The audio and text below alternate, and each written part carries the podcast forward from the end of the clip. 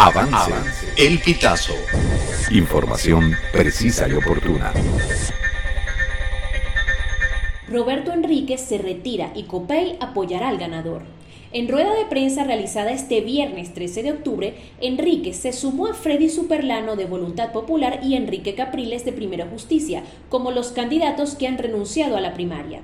Durante sus declaraciones, el ex candidato afirmó que su partido se mantendrá al margen y no apoyará a ningún candidato. Sin embargo, resaltó que una vez que se tenga el ganador de la primaria, ese candidato puede contar con su apoyo y el de su partido. Si el que gana es una candidatura inhabilitada, hay que defenderla hay que bregar, hay que tratar de que la habiliten. Esa es una gran lucha. Viene una nueva etapa para que habiliten esa candidatura. Nunca en el terreno de la violencia, dijo Enríquez.